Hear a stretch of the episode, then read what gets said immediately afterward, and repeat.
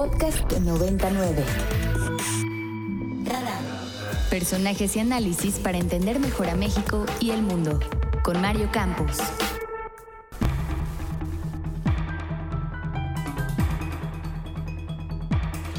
Bueno, vamos a platicar con la doctora María Marván.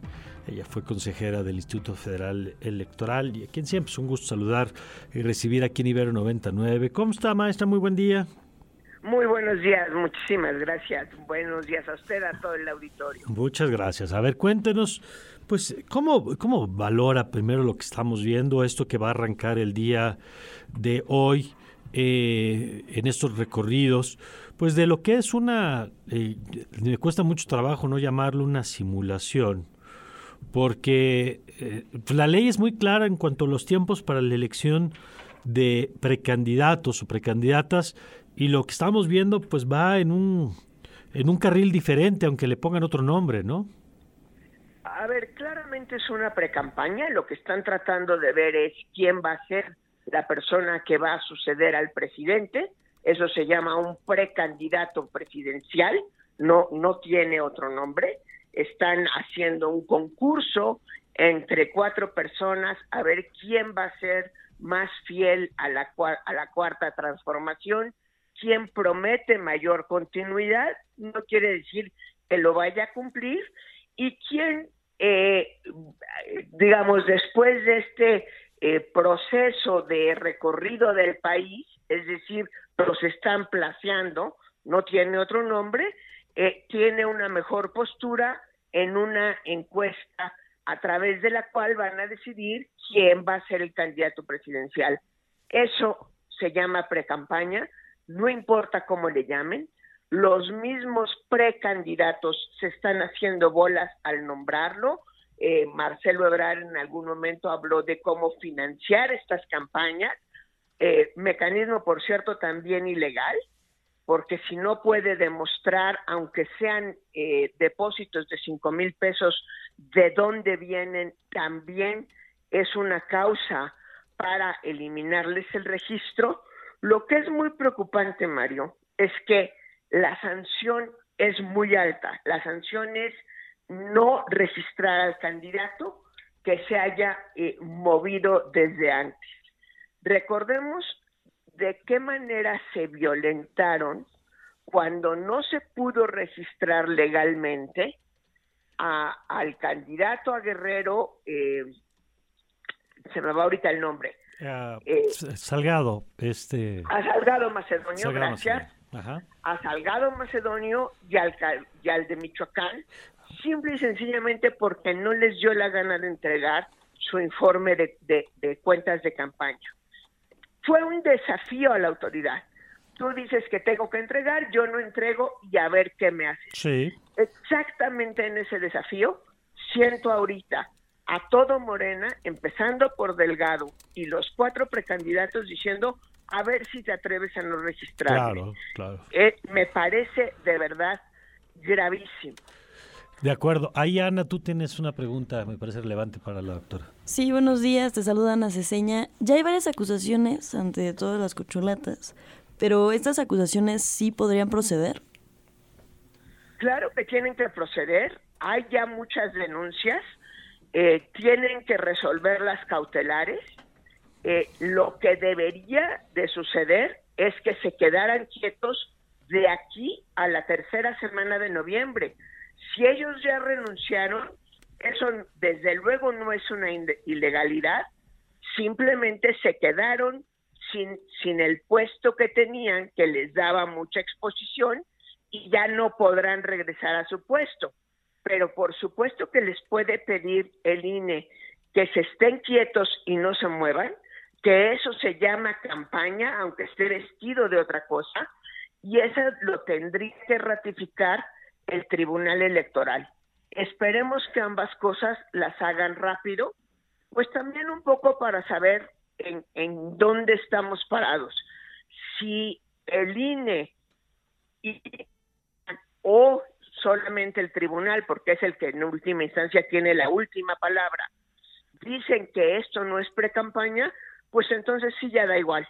Claro. Pero, pero claro que, eh, a ver, denuncias hay, tienen que dictarse medidas cautelares, las tiene que confirmar el tribunal y tienen que decirles, conforme a la ley, que se tienen que estar quietos de aquí a noviembre. Ya si frente a la orden del tribunal no obedecen, pues veamos qué sucede. No veo cómo el tribunal pudiera tomar una decisión distinta eh, pues a la que son todos sus precedentes. Esto se llama precampaña, por más que le quieran llamar de otra manera, porque además parece parece que nos tratan como si de veras eh, fuéramos o tontos o no supiéramos de eh, si están buscando aquella persona que mejor va a continuar la 4T el sexenio que entra, perdón, pero eso se llama presidencial. No, no veo de qué otra manera se va a llamar.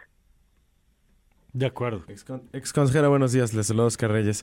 Hubo ya unos, unos lineamientos establecidos por el INE que daba a conocer donde los, los las cocholatas, estas personas no podrán dar a conocer propuestas, no pueden promover la plataforma electoral del partido, entre otras.